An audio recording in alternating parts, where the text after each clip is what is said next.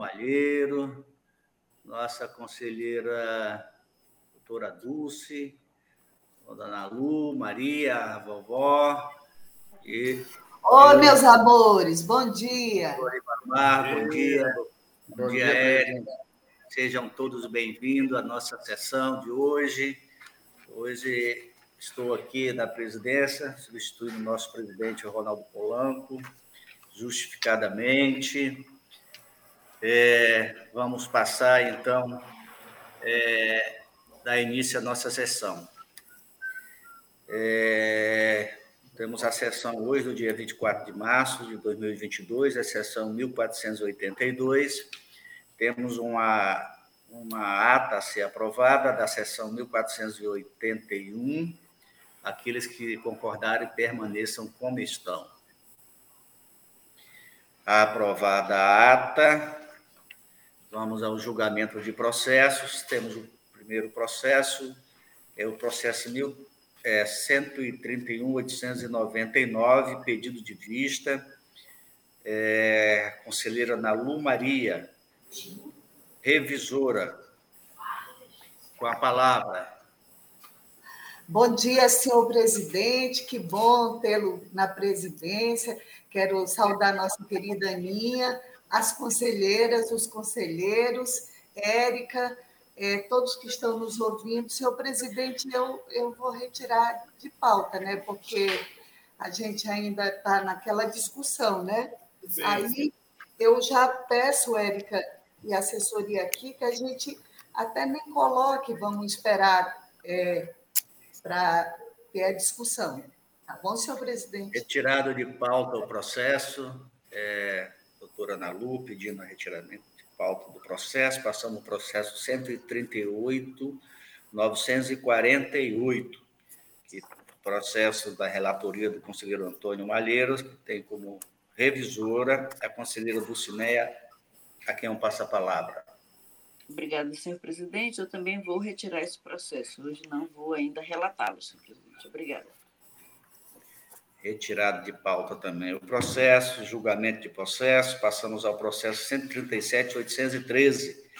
Tem como relator Sua Excelência o conselheiro Valmir Ribeiro, que é um passa-palavra. Muito obrigado, senhor presidente. Senhor presidente, é o processo, que é o item 3, 4 e 5 da pauta, também eu vou retirar de pauta e vou, vamos ao processo do item 6, que é o retirado, centro é o 6 da pauta. Então, retirado de pauta o processo 3, 4, 4 e 5 da pauta. Passamos ao processo 139.730. Tem como relator a Sua Excelência o conselheiro Valmir Ribeira, que é um passa-palavra. Ok, senhor presidente, muito obrigado. Bom dia a todos. Vamos ao é, processo 139.630, como bem disse o presidente. Vamos ao relatório.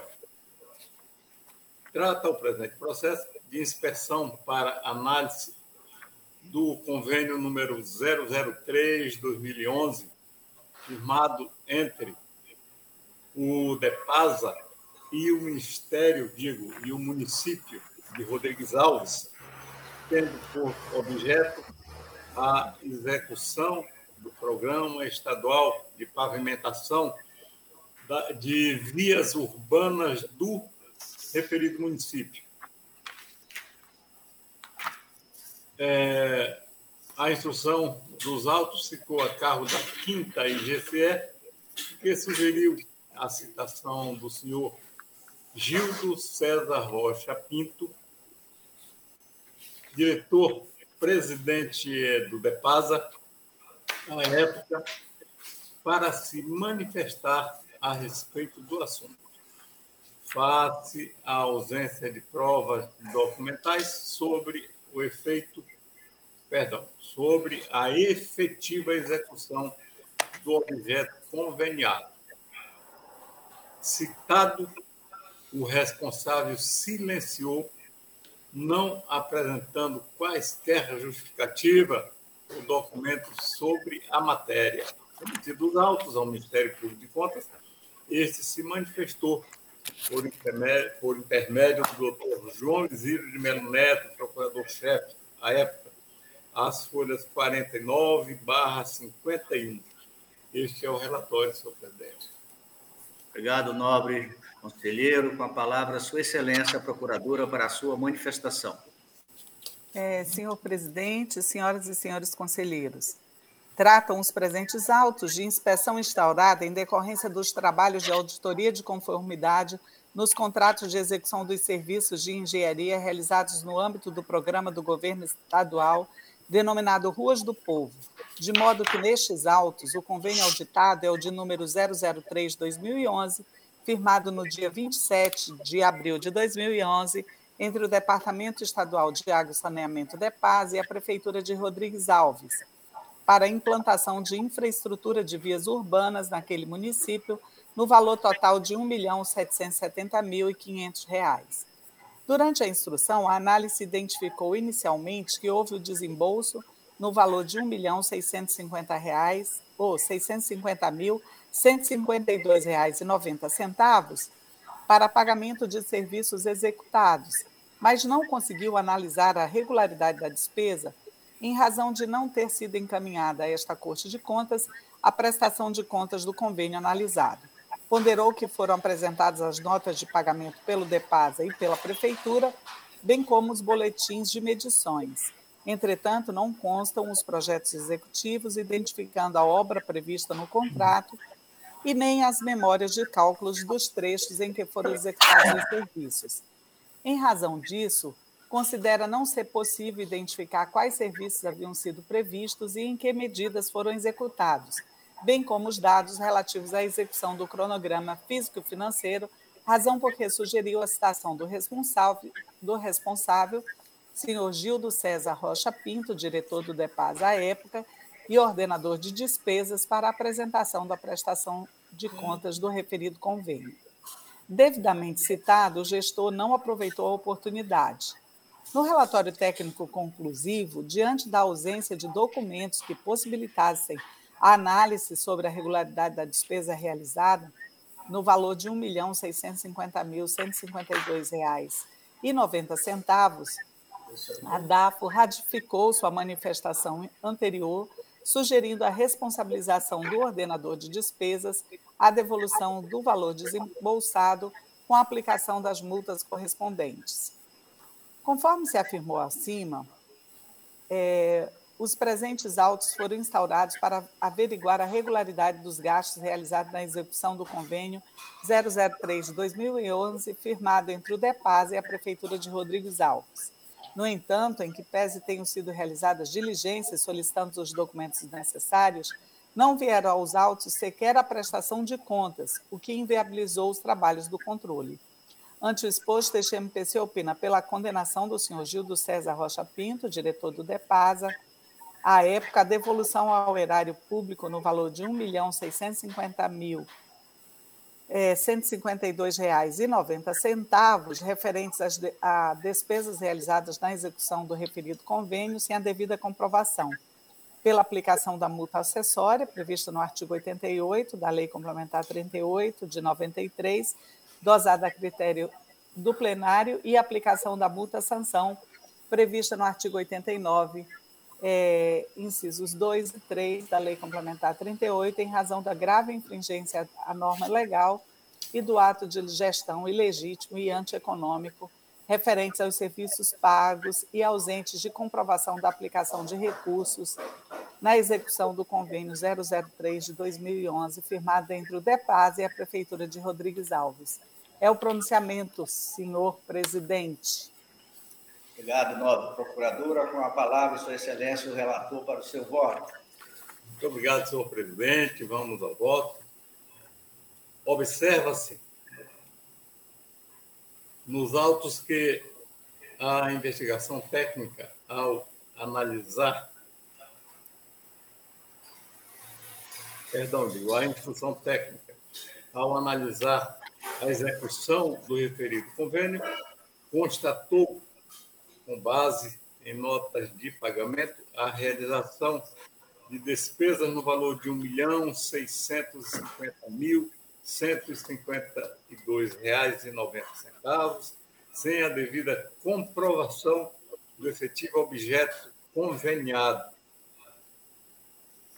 Na fase do contraditório, o responsável não se manifestou, apesar de citado, diante do exposto, visto e analisado o presente processo e ainda consubstanciado na análise técnica conclusiva de folha 42 barra 44, bem como no douto parecer ministerial de folha 49 barra 51, concluo votando.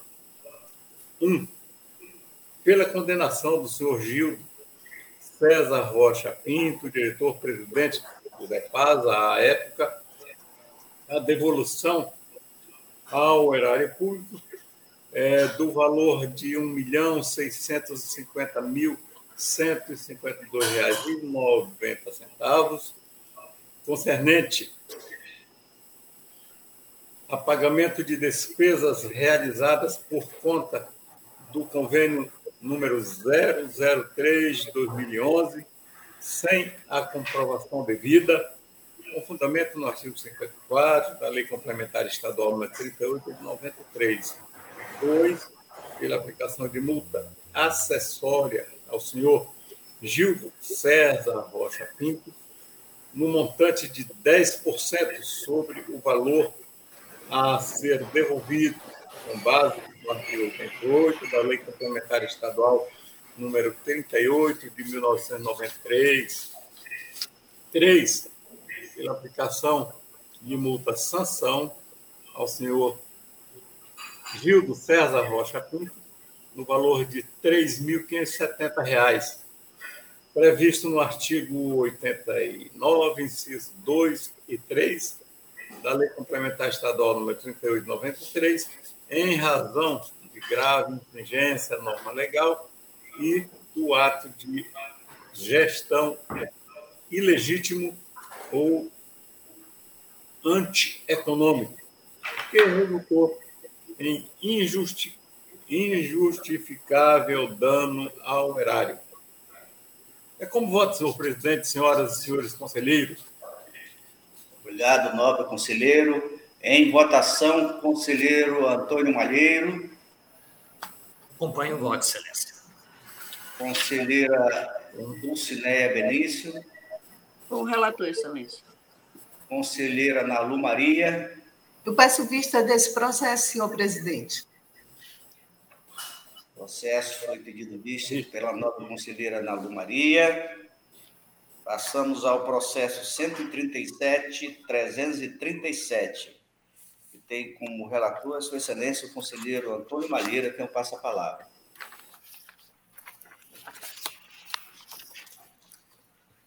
Obrigado, Excelência. Tratam os autos da prestação de contas da Câmara Municipal de Acrelândia, exercício de 2019, é, de responsabilidade de seu então presidente, vereador Sionaiton Rodrigues Stout. A prestação foi tempestiva, é, e o orçamento do município estipulou para o Poder Legislativo uma receita de 1 milhão e 59 mil reais, porém ela foi é, acrescentada, alterada, e para R$ 1 milhão 103.897 reais 97 centavos, é, extrapolando assim é, o limite definido no artigo 29A da Constituição Federal, atingindo 8,56% da receita, quando o máximo, em função do número de habitantes, era 7%. A folha de pagamento estava na faixa de 56,36% do valor recebido, é, vereadores dentro dos 5% da, exigidos na Constituição, despesa de pessoal dentro do limite da lei de responsabilidade fiscal, é, houve o pagamento, e aqui foi anotado pela DAF que não havia legislação, mas houve o pagamento 13 terceiro da gratificação natalina. É, a DAFO ainda apontou é, o descumprimento do artigo 22, inciso 1 da Lei 8.212, tendo em vista a contabilização é, e o valor do pagamento é, divergente em relação às obrigações patronais, é, havendo um valor não contabilizado e pago de R$ 32.795,84, problemas no inventário, é, houve citação é, e, e, é, do, do, do ex-presidente e do contador, ambos aproveitaram a oportunidade. A segunda inspetoria emitiu relatório conclusivo, opinando pela regularidade com ressalva, regularidade com ressalva, das contas sob análise, acatando toda a documentação apresentada, exceto em relação ao inventário. O doutor Parque se pronunciou através do seu ilustre procurador, doutor Mário Sérgio Nery de Oliveira. É o relatório, excelência. A palavra, Sua Excelência, Procuradora, para a sua manifestação.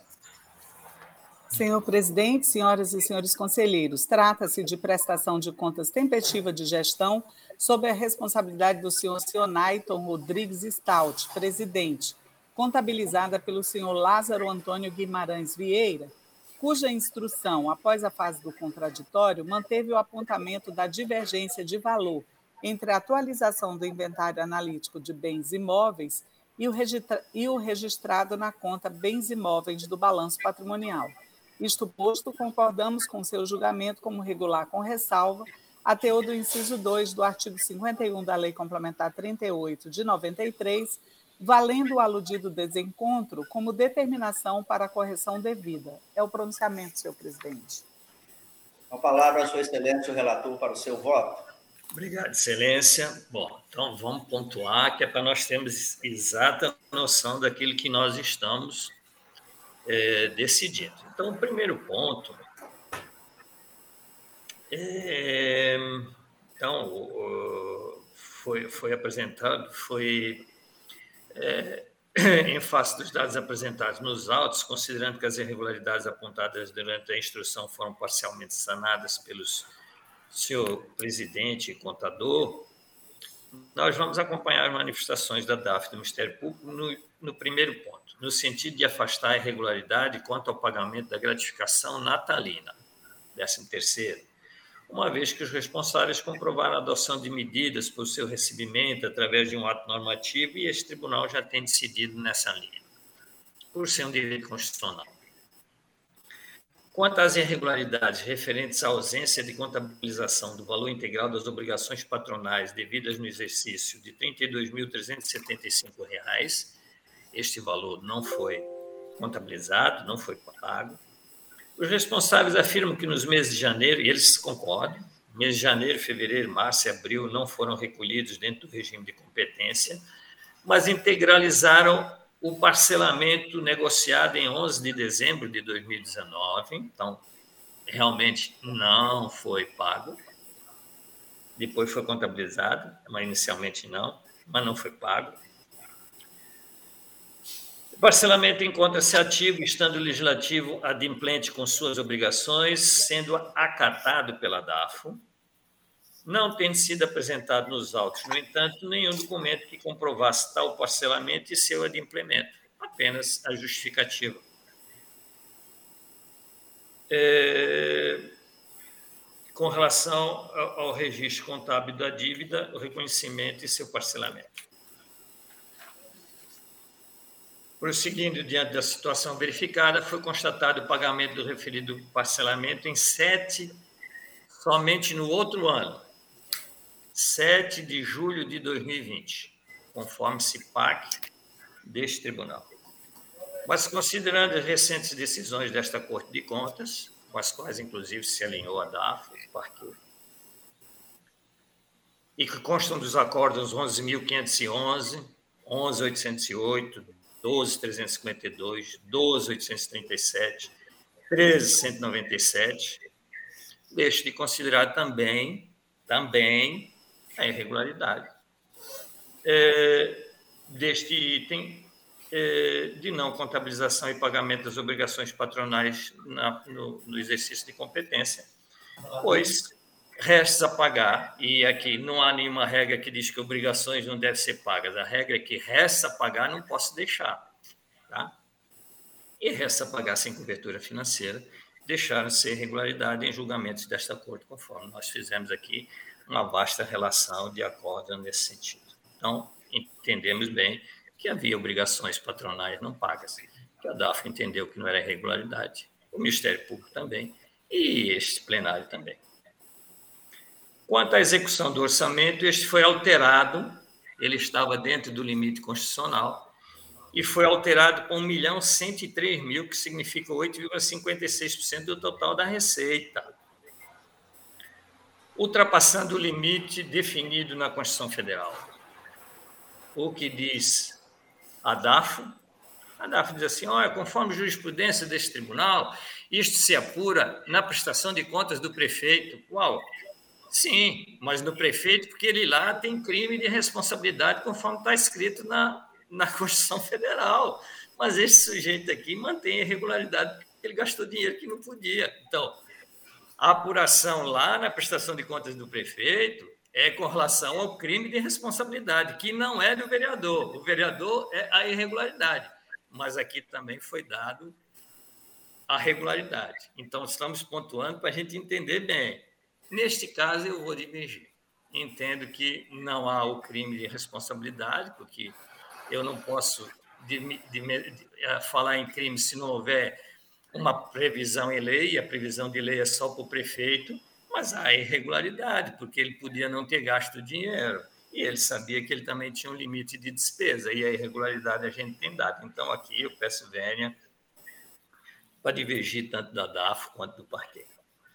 Por fim, quanto à divergência no valor entre a atualização do inventário analítico de bens imóveis e o registrado na conta bens imóveis do balanço patrimonial, é, temos que deve ser verificado o prazo final da STN que nós temos adotado, que seria 31 de dezembro de 2020. Esta conta é de 2019, os municípios até 50 mil habitantes. Então, aqui eu entendo que Obrigações patronais nós já decidimos que não é irregularidade, no entanto, como ele gastou 8,56% da receita, portanto, acima do limite constitucional, ele não tem crime de responsabilidade, mas ele tem uma, uma irregularidade. Então, assim, pela emissão de acordo julgando irregular a prestação de contas da Câmara Municipal de Acrelândia relativa ao exercício de 2019 e a responsabilidade do seu então presidente, seu Sionaiton Rodrigues Stout, é, em razão da infringência do artigo 29A, inciso 1 da Constituição Federal, por ter atingido o percentual de 8,56% do total da receita tributária das transferências voluntárias,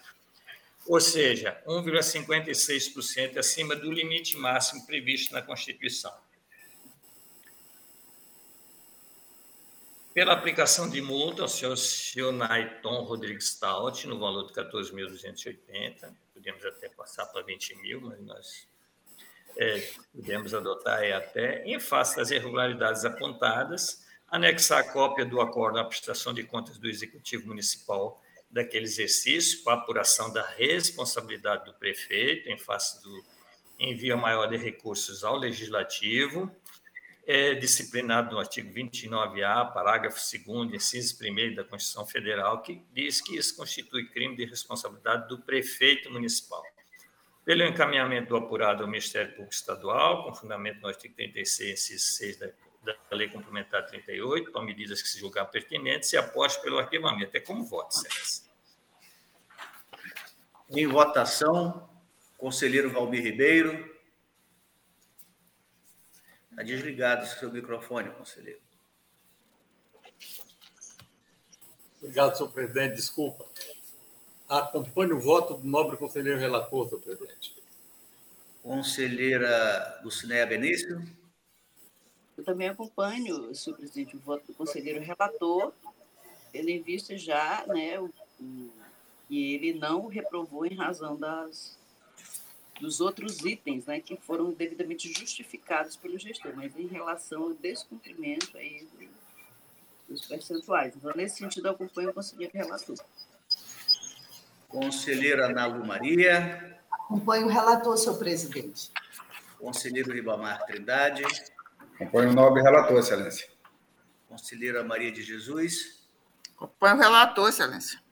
Aprovado por unanimidade do termo do voto conselheiro relator. Passamos ao processo 138.644. Continua com a palavra Sua Excelência, o conselheiro Antônio Malheiro.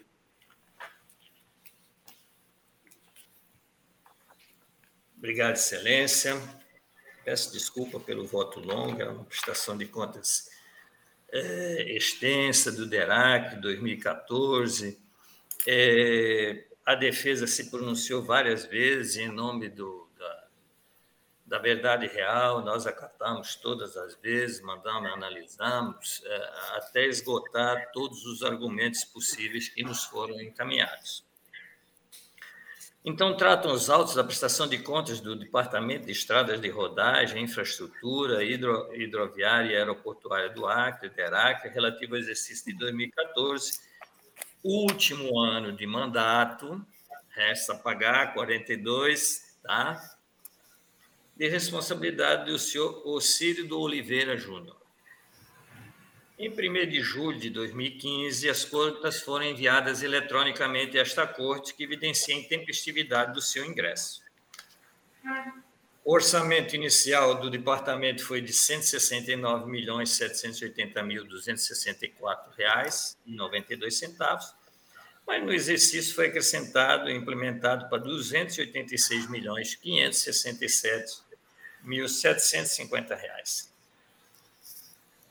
É, a terceira inspetoria, na análise preliminar, apontou ausência de parecer prévio nas contas, de relatório circunstanciado, é, apontam um erro de planejamento em função do aumento exagerado inicial para o final do, do orçamento, é, inconsistência no balanço patrimonial, porque ele apresentava um passivo negativo, ou seja, no passivo tinha contas a receber, é, de 1 milhão 655, 677, inconsistência de diárias, é, ausência de demonstração de, lista, de de contratos, é, e aí apresentou um rol de, de, de falhas na análise de contratos. Então, no 311 172B, a composição de preços, que gerariam um aumento de R$ 171.580.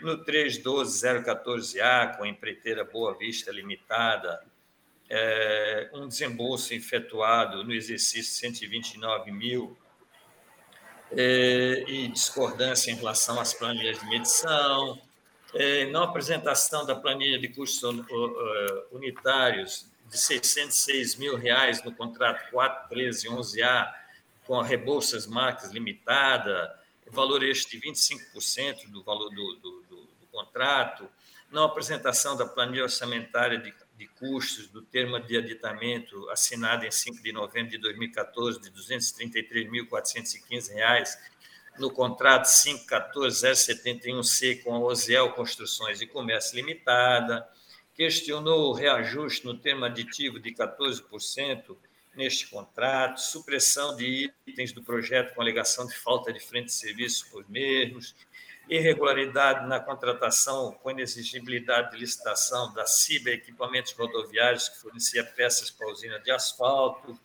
irregularidade no contrato com a empresa Pescador e Ferreira Consultoria, por não satisfazer as exigências para dispensa de licitação, divergência no demonstrativo de recursos concedidos de R$ 845.478,66, é, com o valor que havia sido lançado nas despesas segunda categoria econômica, divergência do valor lançado no valor demonstrativo de recursos recebidos de R$ 41.247.163 em relação ao que estava no Safira, ausência de parecer jurídico da, da autarquia, ausência de sequência da numeração cronológica dos contratos, valores registrados no demonstrativo de obras contratadas em desacordo com o volume de obras contratadas no exercício, bem como ausência de explicação acerca da razão da paralisação de algumas obras. Bom, esse foi o primeiro relatório. O senhor de Oliveira Júnior, depois citado, apresentou tempestivamente a sua defesa conseguiu elucidar vários pontos. É... O feito foi, inclusive, ao doutor Parquet, mas voltou à área técnica em função de nova complementação de informações. A área técnica fez uma nova análise, mas pede que o gestor seja citado é, em função de novas colocações feitas pela área técnica. O gestor foi citado, e aí a terceira inspetoria emitiu um relatório conclusivo, acatando parcialmente justificativas no contrato 3.11.172. No entanto, diz que permanece a irregularidade no montante R$ 535.346,69, relativo à realização de desembolso em valores superiores ao volume de, de, de serviços efetivamente prestados. É, a nova discussão com relação a esse assunto, a DAF novamente se pronuncia e, e emite relatório complementar acatando a situação do contrato 311.172B mas mantendo a irregularidade quanto ao contrato 114022 da Pescador e Ferreira Consultoria Socioambiental, realizado por dispensa de licitação, 198 mil, é, dos quais, aqui cabe a observação, só havia sido pago 90 mil. Pondera a instrução que persiste a irregularidade na contratação, visto que não pode ser motivado pela ausência de planejamento do órgão, justificado pela inexistência de empresa especializada para a contratação, uma vez que foi justificada a contratação pela, pela necessidade premente do serviço e, na realidade, o serviço não se realizou de forma premente. O Ministério Público de Contas, por meio do seu ilustre procurador, doutor João Isidro de Melo Neto, manifestou-se em seu último pronunciamento, as folhas 718 e 721, pela reprovação das contas e abertura de processo autônomo para apuração dos desembolsos da medição do contrato 312014A visto que não houve menção quanto à regularidade dos desembolsos carece, pela DAF, carecendo ainda de esclarecimentos e instruções face de despacho desta relatoria. É o relatório, excelência. Obrigado, nobre conselheiro. Com a palavra, Sua Excelência, a Procuradora, para a sua manifestação. É, senhor presidente, senhoras e senhores conselheiros, a prestação de contas em referência de responsabilidade do senhor Ciro do Oliveira Júnior, diretor-geral à época, foi encaminhada tempestivamente a esta Corte de Contas em 4 de maio de 2015, atendendo à resolução TCA 62 de 2008. O feito já foi objeto de pronunciamento deste parquê por três vezes, considerando que foram concedidas oportunidades de defesa ao gestor além do regular contraditório, subsistindo até então as seguintes irregularidades quanto aos atos de gestão analisados. 1. Um, ausência de comprovação da utilização em finalidade pública dos gastos com material betuminoso CAP 5070, adquirido por meio do contrato 311-172B. 2. Ausência de planilha de custos unitários com a composição dos preços que originaram os acréscimos financeiros do contrato 41311A, firmado com a empresa Rebolsa Marques Limitada, bem como das planilhas das medições correspondentes. 3. Ausência da planilha de preços vencedora do processo de licitação, que culminou na formalização do contrato 5.14.071C com a firma Osiel Construções e Comércio Limitada, o que impossibilitou a análise da conformidade dos preços aditados no segundo termo aditivo no valor de R$ 233.415. E quatro, contratação direta fora das hipóteses previstas para dispensa ou inexigibilidade de licitação do prestador de serviço empresa pescadora e ferreira consultoria socioambiental e para fornecimento de materiais, empresas Cyber Equipamentos Rodoviários Limitada. Também foram levantadas algumas ressalvas no curso da instrução processual, conforme abaixo, destacando-se que apenas o item A consta nas conclusões técnicas finais. A ausência de publicação da Portaria 562 de 2013, que nomeou o controlador interno da entidade, infringindo o princípio constitucional da publicidade dos atos administrativos, Constituição Federal, artigo 37, caput. B. Ineficácia do planejamento orçamentário em face do orçamento final autorizado ter sido superior em 68,79% ao orçamento inicial. C. Ocorrência de sucessivas prorrogações de prazo do contrato 311.172b sem justificativas, infringindo a determinação constante do artigo 57, parágrafo 2 da Lei 8666 de 93, e D. Ausência de numeração cronológica dos contratos firmados pela entidade, infringindo o princípio da transparência administrativa. Ato contínuo, após a terceira manifestação do MPC, novamente a relatoria autorizou juntada de documentos de defesa protocolada pelo responsável em 15 de março de 2021, implicando na análise técnica vista as folhas 704 e 714. A instrução subsequente considerou esclarecidas as, as irregularidades expostas sob os itens 1, 2 e 3, bem como atestou a regularidade na contratação por inexigibilidade da empresa Cyber Equipamentos Rodoviários Limitada, contudo, ratificou irregularidade no processo de dispensa de licitação para a contratação da empresa Pescador e Ferreira Consultoria Socioambiental Limitada, posto que os documentos apresentados pelo gestor não foram capazes de justificar o caráter urgente da contratação, em conformidade ao contido no inciso 4 do artigo 24 da Lei 8666 de 93. Assim, a área técnica propôs a irregularidade das contas e aplicação de multa ao responsável por violação à lei de licitações e contratos. O processo retornou ao MPC em 26 de maio de 2021. Compulsando os autos, verifica-se que a documentação trazida atestou a ausência de acréscimo financeiro irregular na execução do contrato 41311A, bem como demonstrou a pertinência do segundo termo aditivo de valor ao contrato 514071C, Ademais, segundo a instrução, o processo de inexigibilidade da, na contratação da empresa Cyber Equipamentos Rodoviários Limitada atendeu aos pressupostos legais correlatos.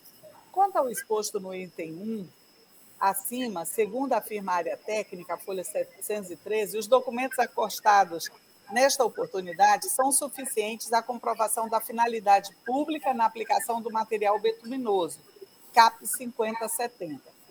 Por fim, vale ressaltar que não houve menção quanto à regularidade dos desembolsos em relação às medições realizadas no âmbito do contrato 312014A, em atendimento à demanda da relatoria do processo, situação ainda carente de esclarecimentos. Ante o exposto, considerando as conclusões técnicas e o extenso lapso temporal que prejudica uma apuração precisa quanto ao atendimento da finalidade pública, é, no âmbito do contrato 311-172B, este MPC opina pela emissão de acordo com fulcro no artigo 51, inciso 3, a linha B da Lei Complementar 38 de 93, considerando irregular a prestação de contas em tela, pela condenação do senhor Ociro de Oliveira Júnior ao pagamento de multa-sanção consoante a autorização incerta no artigo 89.2 da Lei Complementar 38 de 93, dosada a critério do plenário em razão de contratação direta da empresa pescadora e ferreira consultoria socioambiental limitada por dispensa de licitação sem a devida comprovação dos pressupostos legais contidos no artigo 24 é, da, do Estatuto da, das Licitações e pela abertura, pela abertura de processo autônomo, com vista à apuração dos desembolsos realizados em relação às respectivas medições do âmbito do contrato 312-014A e pelo encaminhamento de cópia do apurado ao Ministério Público do Estado, com fundamento no artigo 36.4 da Lei digo, 36.6 da Lei Complementar Estadual 38 de 93, para conhecimento e adoção das providências que entender adotar quanto ao relatado no item 2 deste parecer. É o pronunciamento, senhor presidente. Obrigado, procuradora. Com a palavra, Sua Excelência, o relator, para o seu voto. Obrigado, Excelência. Então, na análise da prestação de contas, exercício 2014, do Departamento de Estradas de Rodagem, DERACLE, após a apresentação de vasta documentação por parte do ex-gestor, restaram as seguintes falhas ou irregularidades a serem decididas e analisadas. O primeiro, anulação de empenhos no valor de R$ 21 milhões 57 mil 964 reais no último ano de mandato. Vou repetir. Anulação de empenhos no valor de R$ 21 milhões 57 mil 964 reais e nove centavos no último ano de mandato. Bom, e aqui não há mais o que se discutir, o assunto em questão foi considerado regular pela DAFO, a folha 131, se posicionando, inclusive, do seguinte modo: embora em seu conjunto eh, não ter sido demonstrada a distribuição dos valores alocados sob cada justificativa apresentada, opina-se pela sua regularidade recomendando tão somente que na situação que ocorra anulação de empenhos, ó, realize um controle sobre esses montantes e a causa que os originou, com observância aos preceitos da Lei 4320, inscrevendo-se então em restos a pagar as despesas já realizadas, tá? Mas só um conselho, com entrega de material ou prestação de serviço efetivado, evidenciando dessa forma as obrigações pendentes de pagamento e evitando possíveis reconhecimentos de dívidas indevidas, tá?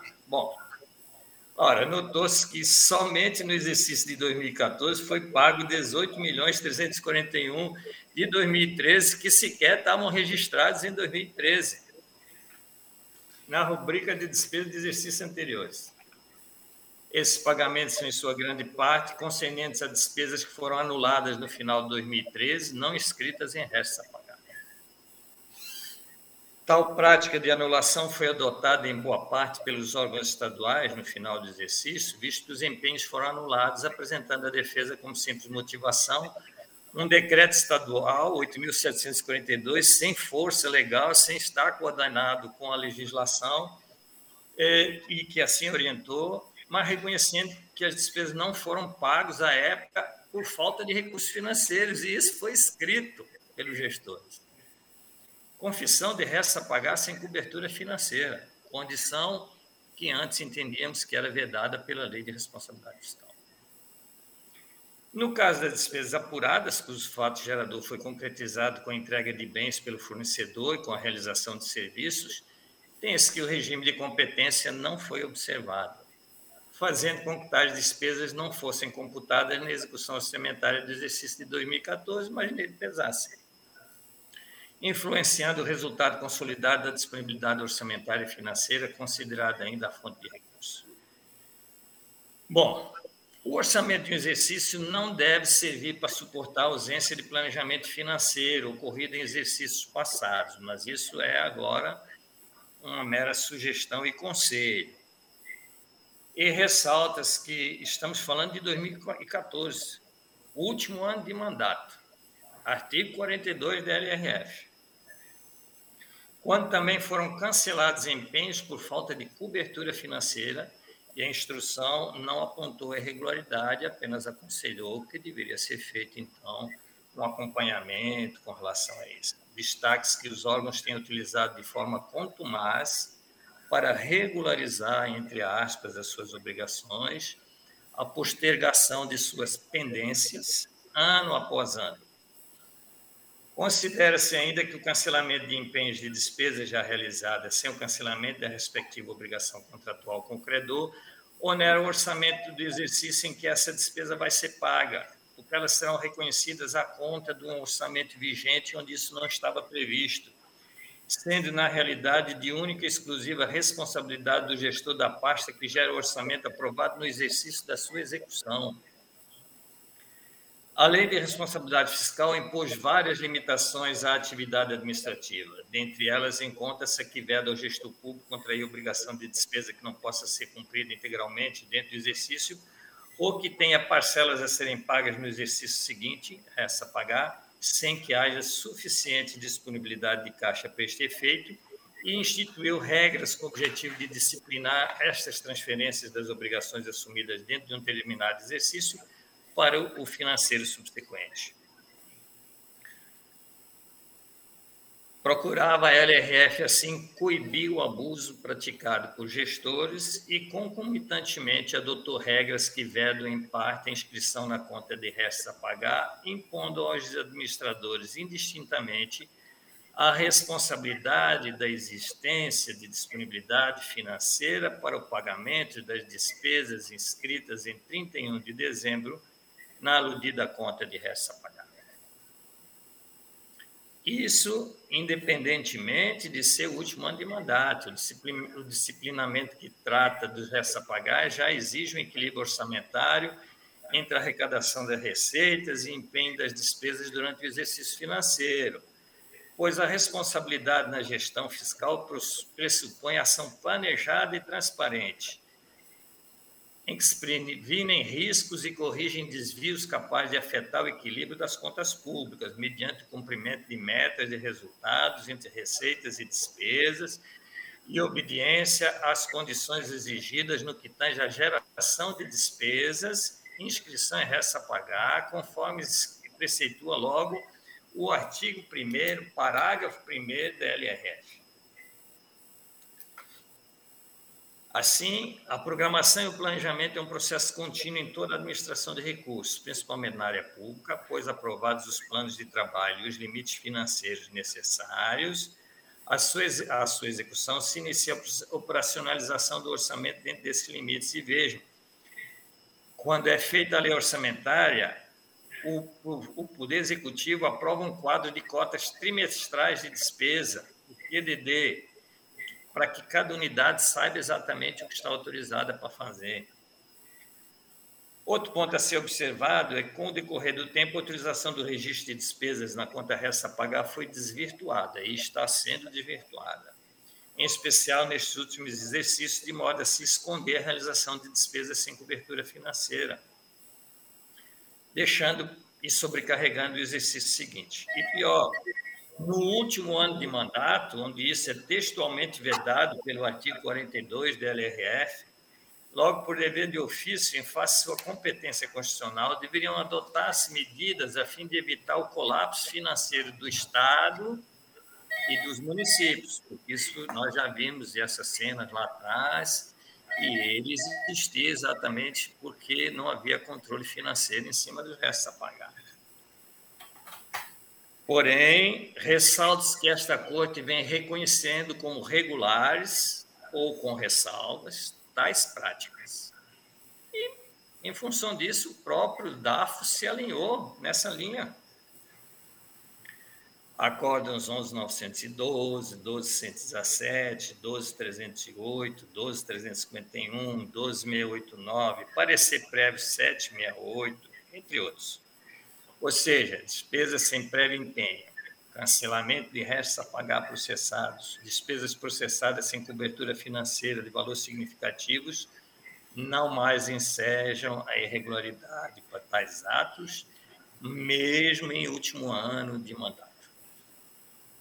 Assim, mesmo não sendo o posicionamento deste relator, mas em razão do princípio da colegialidade e em respeito à nova jurisprudência desta Corte de Contas, nos alinhamos a este posicionamento, preferindo assim o justo ao certo.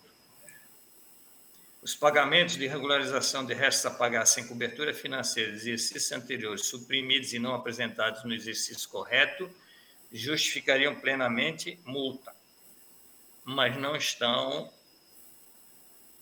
alinhados com o novo entendimento desta Corte, onde este comportamento não é mais reprovado. Então, com relação a esse item, entende sanado. Contrato 41310 com a Rebolsa Marques Limitada.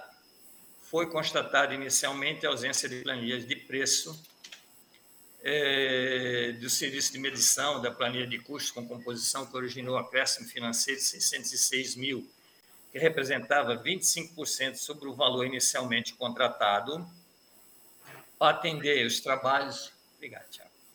Os trabalhos de conservação, manutenção e construção em rodovias estaduais, federais, vicinais, vias urbanas, nas regionais de Envira e Tarouacá. O defendente inicialmente juntou planilha orçamentária, de modo a demonstrar que os preços executados foram os preços estavam de acordo com o mercado. Foi realizada uma análise é, na tabela SINAP, que é adotada pela Caixa Econômica e que nós temos usado também, e ali foi mostrado que realmente havia preços, preços inferiores aos de, aos de mercado. Porém, a DAFO não verificou se os serviços foram efetivamente efetuados.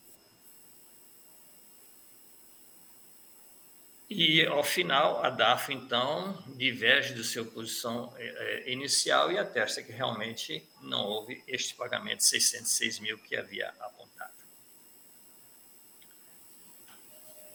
Contrato 514071C com Oziel Construções e Comércio.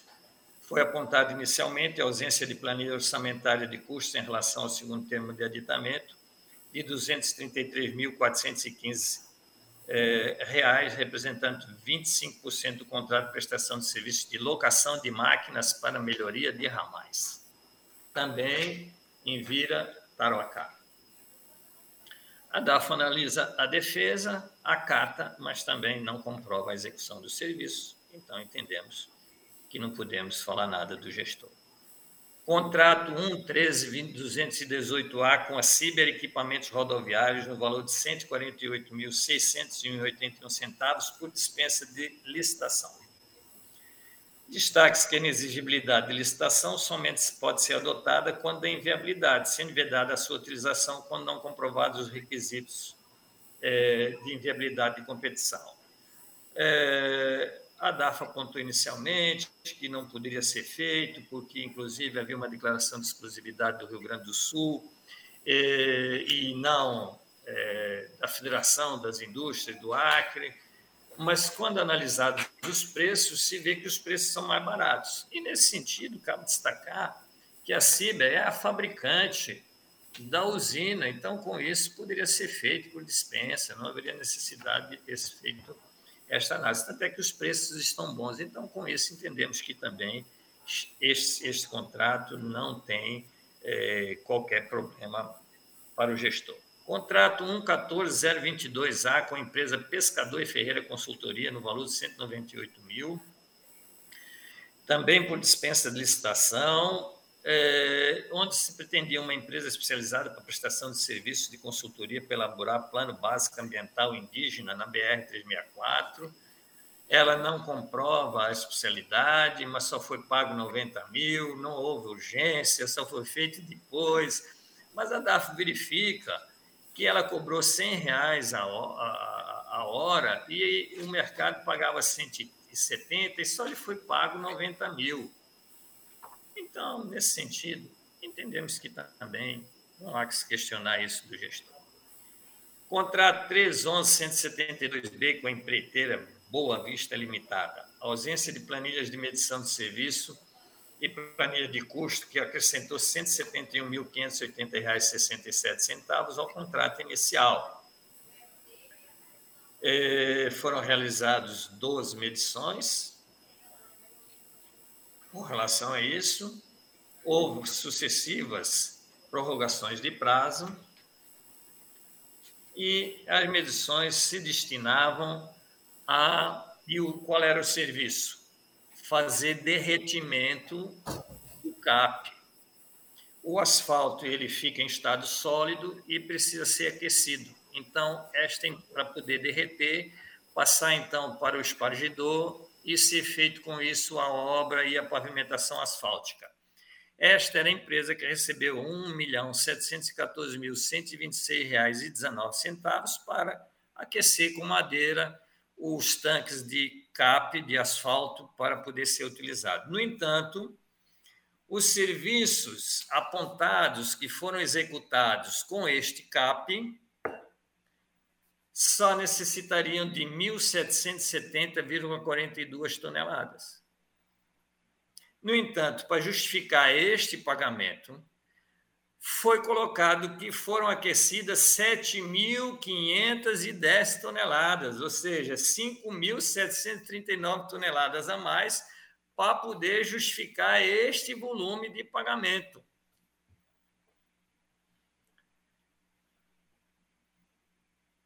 E assim, a DAFO aponta que houve um volume majorado de pagamento de aquecimento de asfalto não utilizado. E diz que isso totalizou R$ 535.346,69. Bom, ficou claro que não havia controle por parte do DERAC com relação aos insumos e à prestação de serviços na, na usinagem de concreto asfalto, CBUQ. Não, não havia. Então, não havia a comprovação, foi difícil. E o ex-gestor, inclusive, ainda diz assim, e escreve, transcrito, ainda existem outros serviços técnicos de engenharia, notadamente quanto ao asfalto, que também utilizam CAP 5070 na sua execução, de modo que os insumos podem ter sido utilizados neste serviço. Se ele mesmo lança dúvida, ah, tem a mais, ele não diz, não, não tem a mais, ele diz, olha, pode ter sido utilizado em outro serviço, tá? Qual? Não, ele não diz. O que não se deve, excelência, requerer do citado ex-diretor, é que ele seja compelido a recolher aos cofres do Tesouro o valor de 535 mil, sendo que os insumos foram de alguma forma utilizados em favor do Estado, ainda que possivelmente em desconformidade com o que tinha sido previsto no contrato. Mas também não diz onde, nem como, nem como fez. No entanto, apesar da incerteza e da conclusão havida até este ponto pela DAFO, por uma, alguma razão não apresentada no relatório da DAFO, a DAFO surpreendentemente muda de oposição e afirma agora o seguinte: o registro fotográfico com alguns serviços realizados na Regional de Cruzeiro do Sul pode ser visualizado às folhas 684 e 696 Assim, pela análise dos documentos acostados, vê-se que a utilização dos gastos efetuados com material betuminoso atendeu à finalidade pública, dirimindo, portanto, a irregularidade apontada. Uau, e cadê as 5 mil toneladas? Bom, mas. Não entendi, mas agora não tem mais irregularidade. E aí, pô, cadê as 5 mil? Então, para que, que apontou? Eu não estou contra, não. Acho que o gestor, beleza, coitado mas para que, a DAFA apontou que tinha 5 mil, depois não comprova 5 mil, mas diz que dirimiu a irregularidade? Está escrito, eu estou lendo. Isso está na folha 712 a 713. Eu estou lendo. Bom, é uma afirmativa estranha esta da auditoria, com todo respeito, no contexto da instrução, pois os fatos relatados nos autos pelo próprio defendente afirmam que ele não tem informações para dizer onde foi gasto é, inseriu documentos, limitando-se a enviar fotos, sem sequer é, é, é, comprovar de que tais serviços estão executados, onde estão, mas foi acatado pela DAF, conforme nós citamos acima. Sendo assim, em face da alteração de posicionamento pela área técnica, mesmo não sendo embasado, e conforme decisão proferida através do Acórdão 13.030 deste plenário, deixamos de considerar tal ponto como uma irregularidade, considerando a ausência de dolo, erro grosseiro e não comprovado o nexo de causalidade entre o dito ato falho apontado e a conduta do então gestor, motivo que fez com que nós também tornássemos ressalva a, a, a, o julgamento daquela conta no acórdão 13.030 de 2021. Contrato 312014A, empreiteira Boa Vista Limitada, refere-se a serviço de execução de serviços complementares à usinagem de concreto asfalto no município de Feijó, com desembolso de R$ 1.348.729 e 46 centavos, divergia do demonstrativo das licitações, a DALFO afirma ao final que achou a incoerência que o valor certo é um 218.733,75 centavos. É, mas a DAF não, não, não, não verificou se foi ou não, mas atesta que os, os pagamentos efetuados estão é, coerentes. E, portanto, usando o mesmo acordo 13.030, entendemos que o gestor não, não, deve ser responsabilizado por isso. Por fim, ressaltamos que, quanto à verificação dos contratos e convênios, acima, a DAF não conseguiu manifestar-se a respeito da execução em nenhuma oportunidade, dada a ausência de eficiência de, de elementos que permitisse uma avaliação segura dos fatos e a verificação de que os valores estariam condizentes com os preços de mercado praticados e ainda se as medições e pagamentos efetuados estariam coerentes com os serviços realizados, dando-se dando por satisfeita com as alegações do próprio gestor, que alega a falta de informação. Bom, mas também em face de decisão similar proferida no Acórdão 13.030, por constatada ausência de dolo, erro grosseiro e não comprovado o nexo de causalidade entre o dito ato falho apontado e a conduta do então gestor, tais pontos ensejam apenas ressalvas. E assim sendo, voto pela regularidade com ressalva da prestação de contas do Departamento de Estrada de Rodagem, Infraestrutura Hidroviária e Aeroportuária do Acre, de Iraque, exercício de 2014, de responsabilidade do senhor Ciro de Oliveira Júnior, nos termos do artigo 51, inciso 2 da Lei Complementar 38, em razão é, das falhas é, é, apontadas. Então, são as ressalvas. E após pelo arquivamento dos autos. É como voto, excelência? Obrigado, nobre conselheiro. Em votação, conselheiro Valmir Ribeiro. Voto com relator, senhor presidente. Conselheira Lucinéia Benício. Com relator, presidente. Conselheira Nalu Maria. Acompanho o relator, senhor presidente. Conselheiro Ribamar Trindade. Com relator, excelência. Conselheira Maria de Jesus. Acompanho o relator, excelência. Aprovado por unanimidade no termos de voto do conselheiro relator, que continua com a palavra agora com o processo 138.645. A palavra Vossa Excelência, conselheiro Antônio Malheiro. Obrigado, Excelência. Esta é a prestação de contas também do DERAC, exercício de 2013. O gestor foi extremamente ativo, várias vezes se pronunciou, por isso eles demoraram tanto, inúmeras vezes. E nós sempre dando amplo direito de defesa. Lembramos que no processo anterior, 2014, foram pagas despesas de 2013 que não estavam lançadas no resto a pagar e não tinham cobertura financeira aqui, mas isso também não é mais irregularidade. A prestação de contas foi intempestiva, o orçamento inicial era de R$ 301.561.535,86 é, foi suplementada no lado, mas foram executados R$ 249.458.605,62. O relatório inicial é, apontava ausência de inventário, problemas nos inventários de almoxarifado, imóveis, mas isso nem é mais problema em função, é, agora, até se ajustar a data da STN, assim, então nós temos que olhar. Aponta é, problemas em alguns contratos, né, terceirização de atividades finalísticas, pagamentos sem cobertura financeira à empresa Aristides Junqueira Advogados de 26 mil, ausência de, de, de, documentos necessários à comprovação de ações de transferência de 1 milhão e 77 mil, pagamento de diária, é, ausência de números de, dos processos e tipo de licitação nos demonstrativos das licitações, perdão, e é, apresentação incompleta do relatório de gestão da autarquia. Foi citado o então diretor-geral, o senhor Ciro de Oliveira Júnior, e o diretor administrativo, o senhor Edson Alexandre de Almeida Gomes.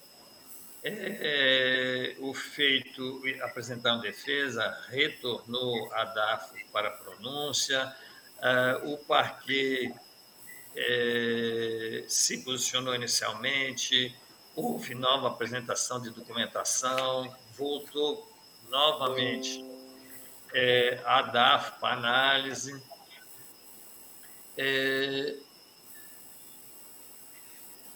e, ao final, a DAF apontou ocorrência de falhas nas medições relativas ao contrato 43051, é, que subestimaram ou superestimaram itens que haviam sido inclusos e retirados, ocorrência de falha quanto ao cálculo do reajuste do contrato 6.11.107, terceirização de atividades finalísticas, ausência de parecer sobre as contas da autarquia e números do processo de licitações. Os responsáveis posteriormente encaminharam nova documentação, retornou à DAFO, é, mas ela manteve o posicionamento anterior e o doutor Paquet se pronunciou através da sua nova procuradora, a doutora Ana Helena Azevedo Lima. É o relatório. A palavra, Vossa Excelência, Procuradora, para a sua manifestação. É, senhor presidente, senhoras e senhores conselheiros, eu vou pedir também licença, que aqui também é um, um, um pronunciamento extenso, né? prestação de contas em referência, de responsabilidade do senhor Círio de Oliveira Júnior, diretor-geral à época, foi encaminhada tempestivamente a esta Corte de Contas em 5 de maio de 2014. A análise técnica procedida após a, a, a fase do contraditório, que ocorreu oportunamente, constatou em seu desabono a existência e permanência das seguintes falhas. Irregularidades. Divergência entre o que dispõe o parecer técnico e o parecer jurídico da autarquia acerca do instituto realizado para fundamentar a realização dos termos de aditamento pertinentes ao, aos contratos 413050C e 413050D. Terceirização de atividades finalísticas, objeto dos contratos 611-107A e 612-134A. Ausência da demonstração das ações executadas pelos municípios do Estado do Acre relativa à transferência de auxílio no montante de R$ 1.977.511,27 centavos. É, ausência das razões que motivaram a formalização do termo e apostilamento no valor de R$ 205.781,15 centavos em favor da empresa Bessa Serviço de Terraplanagem Limitada, objeto do contrato 4.13116A não, a, não apresentação do inventário de bens imóveis atualizado, ausência do parecer sobre as contas, do exame dos processos licitatórios e da execução dos contratos em vigor, é, demonstrando o impacto dos investimentos realizados, ausência dos gastos e investimentos no período dentro das respectivas áreas de competência, estabelecendo comparação das metas previstas com as realizadas, avaliação dos resultados obtidos indicando as unidades responsáveis pela execução, indicadores, confronto entre as metas e resultados alcançados, possibilitando a avaliação da eficiência e eficácia da gestão. Déficit orçamentário no valor de R$ 16.808.960, ausência do número do processo e do tipo de licitação no demonstrativo das licitações e ausência de planilha orçamentária, evidenciando evidenciando o acréscimo financeiro por custo unitário de cada item em relação ao valor inicialmente contratado, referente ao contrato 4.13050C, formalizado com a empresa Raga Construções Limitadas. O nobre conselheiro relator, diante da quantidade dos contratos que compuseram a amostra de verificação que baseou a instrução, determinou a complementação da análise. Em razão disso, a diretor, diretora da DAF encaminhou o ofício TCA DAF Terceira Inspetoria 381 2016 ao diretor-geral, solicitando o encaminhamento de documentos no que foi atendida. O relatório complementar de análise técnica identificou as seguintes falhas nos contratos e, firme, e convênios firmados. Pagamentos de R$ 2.484.163,72 sem amparo legal em desacordo com o artigo 60, parágrafo único da Lei 8666 de 93 e de falta de comprovação do, documental do pagamento de R$ 1.601.666 centavos e 48 666 reais e 48 centavos referente ao sétimo pagamento ao, ao sétimo pagamento referente à sétima medição do contrato 4.13051B. Pagamento no valor de R$ 805.383 centavos e 20 383 reais e 25 centavos da primeira medição do contrato 4.13.116A de forma irregular visto que a medição foi feita antes da autorização da ordem de serviço pelo governador do Estado. Ausência de comprovação documental do pagamento de R$ 219.867,63, referente à 19ª medição, e pagamento de R$ 2.719.585,55, com notas fiscais sem o atesto de que o serviço foi prestado no contrato 6.11107A. Ausência de comprovação é, documental do pagamento de R$ 371.044,87, referente às 10, é, às 12ª a 17ª medições do contrato 6 134a Ausência de nota fiscal do pagamento de 27 mil é, referente à 12ª medição no contrato 6.12034B. Ausência de documentação comprobatória dos acréscimos financeiros realizados nos contratos 413.050C e 413.050D falta de planilha orçamentária evidenciando o acréscimo por custo unitário de cada item no contrato 4.13050C, ausência do valor do reajuste no primeiro termo de aditamento em procedência do aumento no valor de R$ 201.781,15 do segundo termo de aditamento do contrato 4.13116A, em razão da falta do preenchimento dos requisitos legais.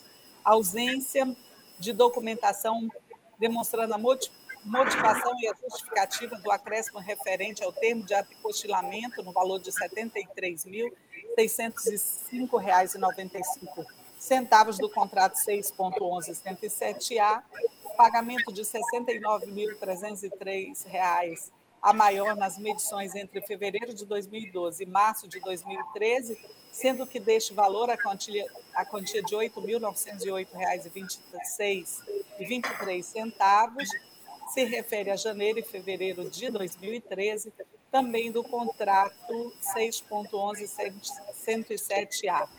Ausência de processo licitatório para aquisição de pneus e não cumprimento em sua totalidade do objeto do convênio 002 de 2013 ausência de processo licitatório para aquisição de peças para trator de esteiras, no convênio 003 de 2013, falta de validade de nota fiscal no valor de 45 mil, apresentada na prestação de contas do, governo, do convênio 006 de 2013, em virtude de seu cancelamento no dia posterior à sua emissão.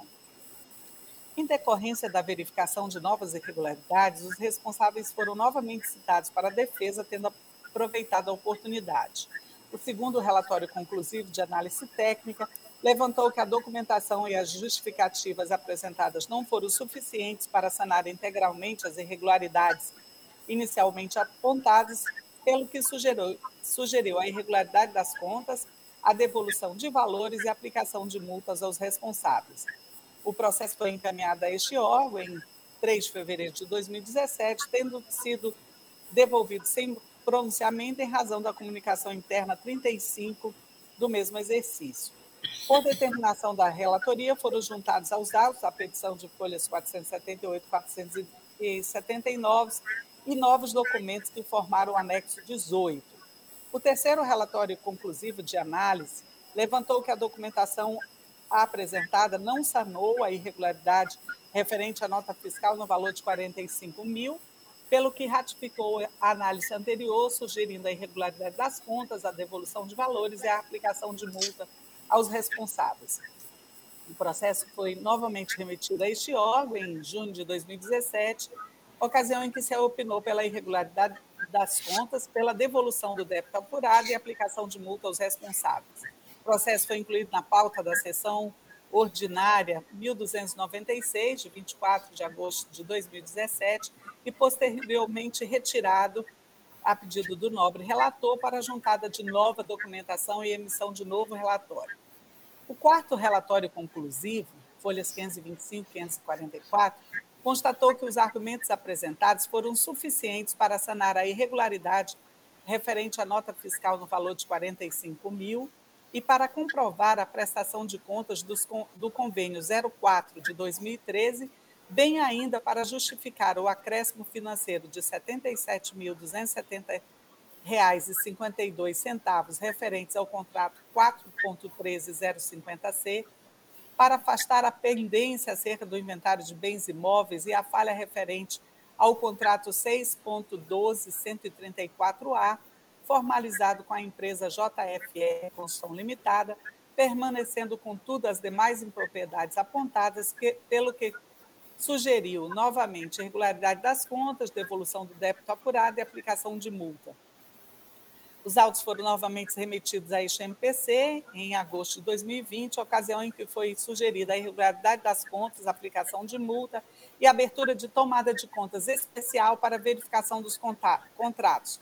413051B, 413050D, 611107A e dos convênios desfalcados das respectivas contas, bem ainda o envio do apurado ao Ministério Público Estadual para conhecimento e adoção das providências que entendesse necessárias. O processo foi novamente incluído em pauta e retirado para a juntada de documentação. O relatório conclusivo constatou que os novos documentos apontados sanaram em parte as inconsistências inicialmente apresentadas, permanecendo, contudo, as falhas relativas aos contratos 413051B e 611107A, é, terceirização de atividade finalística, além da ausência de ausência de parecer sobre as contas do exame dos processos licitatórios e da execução dos contratos em vigor, bem como a ausência do número do processo e do tipo de licitação no demonstrativo das licitações, pelo que sugeriu a, a irregularidade das contas, aqui já não, não tem débito, e a aplicação de multas responsáveis. Processo foi é, retornou ao MPC em maio de 2021, tendo sido devolvido sem pronunciamento em razão da comunicação interna 03 de 2021. Os responsáveis apresentaram termo de compromisso, onde se comprometeram a devolver os recursos repassados para cumprimento do objeto do convênio 005 de 2013. O relatório conclusivo ratificou o, é, ratificou o pronunciamento anterior, sugerindo a irregularidade das contas e aplicação de multa.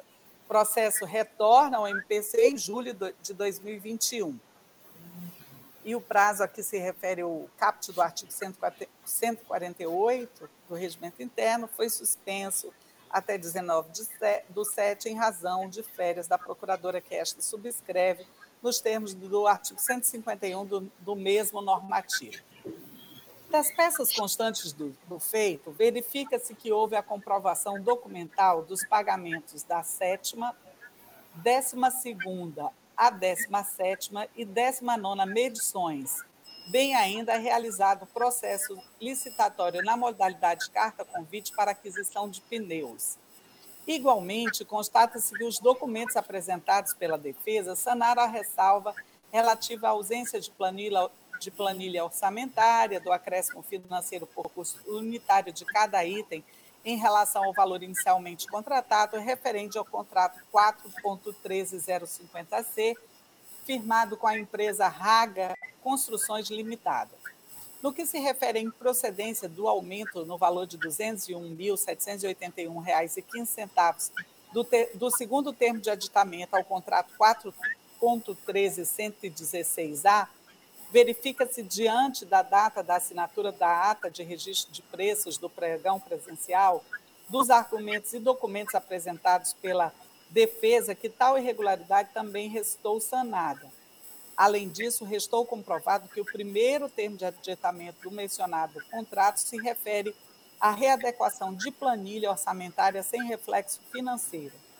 Em relação à nota fiscal de 45 mil sem validade, em virtude de seu cancelamento no dia posterior à sua emissão, verifica-se que houve uma parte, uma falha por parte da empresa ao emitir a nota fiscal, sendo que o ente municipal, ao tomar conhecimento dos fatos, procurou retificar o ocorrido, tomando providências junto à empresa que emitiu outra nota fiscal também no valor de, de 45 mil para substituição da, da anterior, conforme informações complementares constantes em em seu rodapé, apresentando inclusive documentos que comprovam o recebimento do material, o que afasta a irregularidade inicialmente apontada. Ademais, constata-se que foi apresentado o inventário de bens imóveis, bem como a documentação de regularização e atualização de valores em curso, junto aos cartórios de registros de imóveis. Da mesma forma, foi apresentada a documentação referente ao processo licitatório para aquisição de peças para trator de esteira relativa ao convênio 003 de 2013. Verifica-se também, em relação ao contrato 6.1234A, formalizado com a empresa JFR Construção Limitada, que não houve a realização de terceirização de atividades finalíticas, bem ainda que a autarquia encaminhou a prestação de contas dos recursos repassados à Prefeitura de Porto Acre, os procedimentos pré-contratuais e o parecer do órgão concedente quanto à regularidade da aplicação dos recursos transferidos através do convênio 004 de 2013.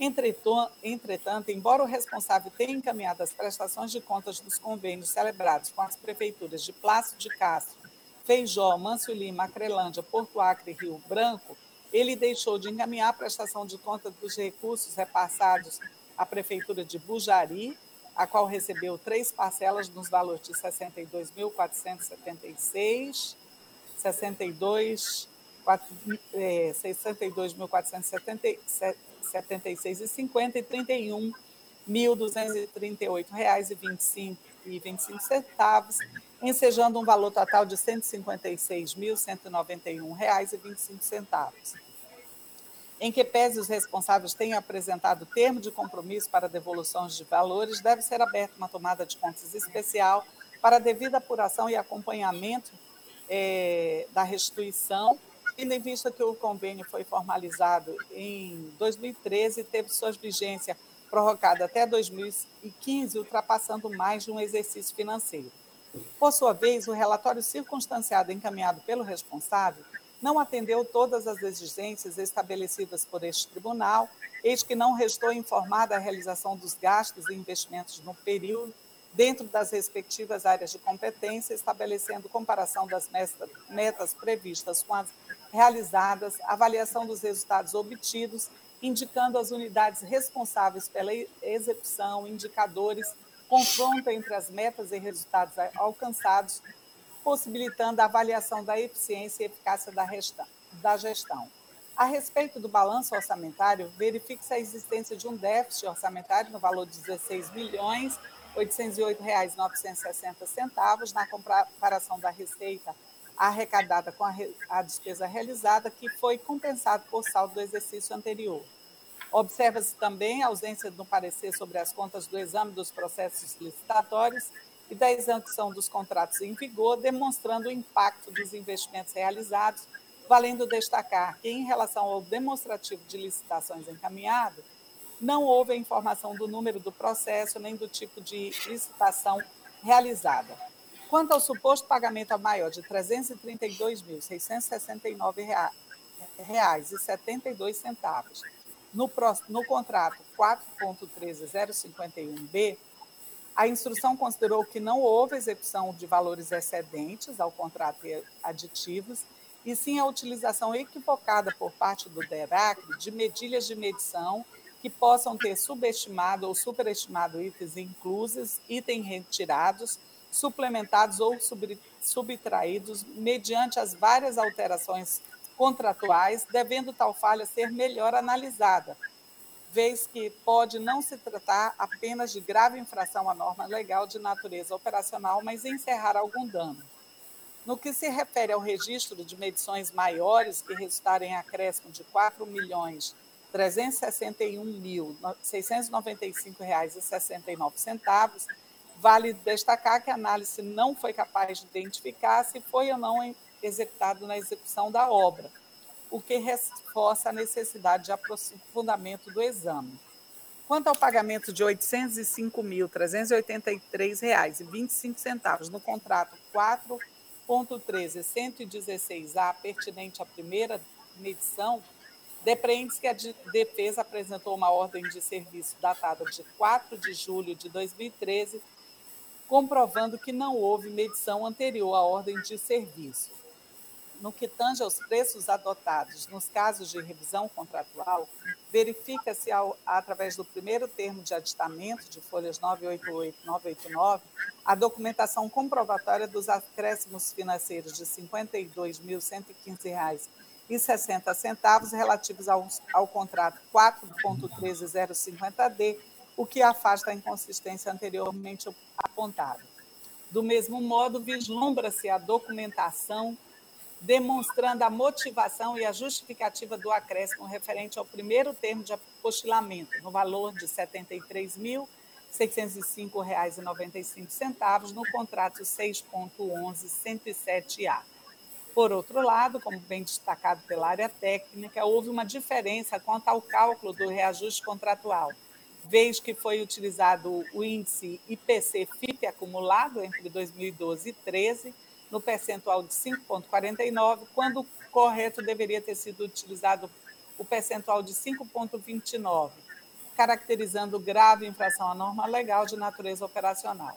Não bastasse isso, restou demonstrado que a autarquia realizou a terceirização de atividades finalística, finalística conforme se depreende do objeto do contrato 611-107A, é, formalizado com a empresa Inovar e Consultoria e Projetos. Ante o exposto, este MPC opina pela emissão de acordo considerando irregular a prestação de contas do DERAC, exercício de 2013, com fundamento na linha B do inciso 3 do artigo 51 da Lei Complementar Estadual 38 de 93, pela aplicação de multa aos senhores Ocírio de Oliveira Júnior, diretor-geral e Edson Alexandre de Almeida Gomes, diretor administrativo e financeiro, dosado a critério do plenário em razão das graves infringências às normas legais verificadas nos autos, consoante o disposto no inciso 2 do artigo 89 da Lei Complementar Estadual 38 de 93 e pela abertura de tomadas de contas especial para verificação dos contratos 4.3051B